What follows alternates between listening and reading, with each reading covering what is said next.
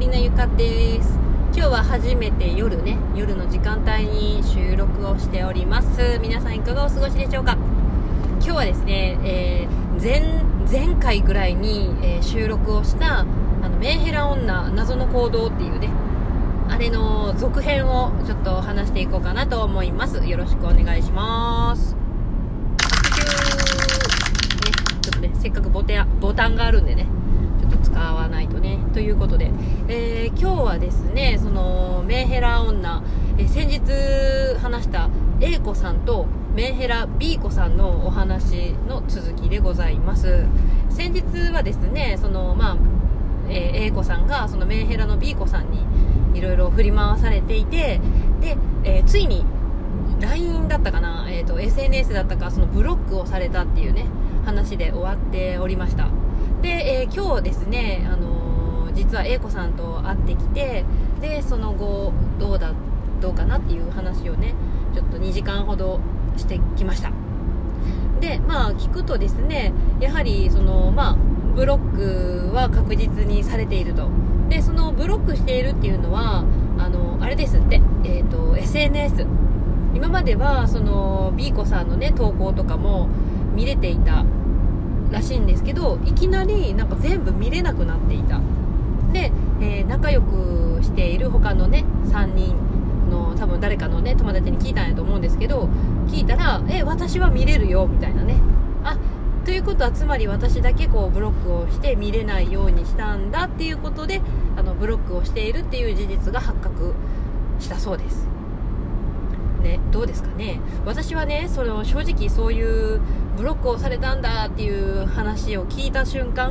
えー、ラッキーじゃんって思っちゃったんですよ。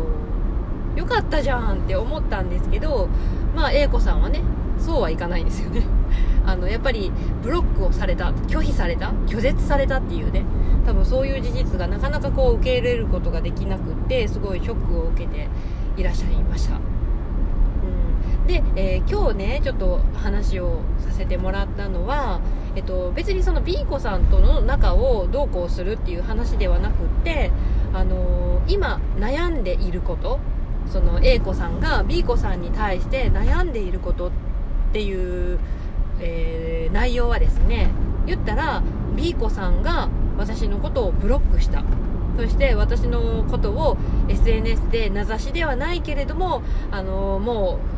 何？自分あの A 子さんが読んだらもう確実に私だと。分かるような内容の悪口みたいなのを投稿をアップしていた。あとは、えっと、自分周りの友達に自分の悪口をもうこそこそと言っていたっていうね。まあそれをねあのずっとずっと悩んで考えてなんでやろうめっちゃ怖いみたいな感じでずっとね、でたんですけれどもで私はそこで、えー、7つの習慣だったかな。あの影響の輪っていうね、あのものがありまして、えー、言ったらですね自分でコントロールできる領域と自分でコントロールできない領域っていうのが2つあるんですよね。言ったら中の円が、えー、自分がコントロールできる円があってでその周りに、えー、自分がコントロールできない円が二重丸みたいな感じでねあったとしたら、えー、A 子さんはですね言ったら影響ができない言ったら自分でコントロールできない部分ですごく悩んでるっていうことが分かったんですよね。影響自分がコントロールできないっていうことは、えー、その B 子さんの言動であったり感情であったり行動であったりそういうのって、えー、A 子さんはコントロールすることできないじゃないですか。念力送ったって無理ですよね。うん。なので、えー、その B 子さんのやっている行動、まあ、考え、まあ、いろいろねいろんなあると思うんですけどメンヘラ行動がね。そういうのは、まあ、A 子さんでは絶対にこうコントロールができない部分なのでそこでねずっとあどうしようあどうしようって悩むのはあのちょっともったいないんじゃないかっていう話をちょっと今日してきました。うん。なんかねその自分でどうこうできることならいいんだけどあ悩んだってそのどうにもできないんですよ。あの B 子さんの行動をこう正すこともできなければ感情を変えることもできないしあの考え方。考え方っていうのもあの変えることもできない。ので、あの、そこのとこ部分で悩むんではなくてどっちかっていうと自分がコントロールできる、あの、範囲っていうのを広げた方がいいかもしれないですよっていう話を今日させてもらいました。自分がコントロールできる部分っていうのは自分のまあ行動であったりとか自分の考え方とかね。自分が自分あできることっていうのをね、あのー、するとすごくいいんですよ。あの例えば今あの本当にそこのなんだろうそこの B 子さん周りのこの人間関係のことばかりこう集中的にあのフォーカスしてそこ一点集中で悩んでるんですけれども自分コントロール、うん、そのね考え方その人間関係の考え方とかを、まあ、今日もねちょっといろいろお話はしたんですけどそれを聞いてちょっと思考をこう一旦ね整理させてみたりあとはですねおすすめなのはやはり自分の好きなことに集中することってすごい大事かなと思うんですよね。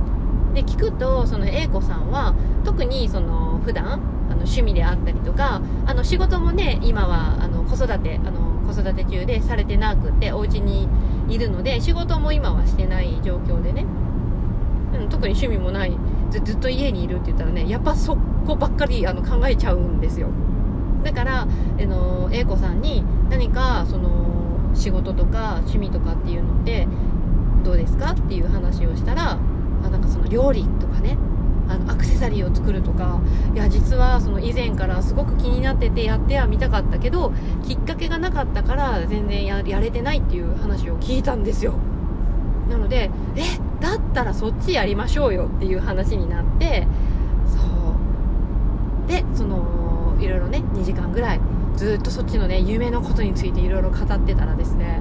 まあねその B 子さんかすむかすむ。もうほんとねそういう夢の話をして楽しいワクワクするようなことを考えてたら本当にそっちの人間関係も B 子さんのことなんかもうどうでもよくなっちゃうんですよ本当に。でもうね最初はねもうズーンってした顔をしてた平子さんも帰るぐらいになったら本当になんかなんかめちゃめちゃドキドキしてきたみたいなね。ちょっと楽しくなってきたみたいな感じのねすごいいい顔に変わってたので本当になんか夢を持って目標を持って頑張ることってすごい大事なんだなって今日改めて思った一日でした。皆さんはどうですか？なんかずっと人間関係のことでういういういういって考えてばっかりいないですか？そういう時はですね本当にあの自分のやりたいこととか仕事でもいいし趣味でもいいので好きなことにこうね集中する時間とかあとはね目標とかね、あの、立てて頑張るっていうのはねすっごくいいと思いますよ。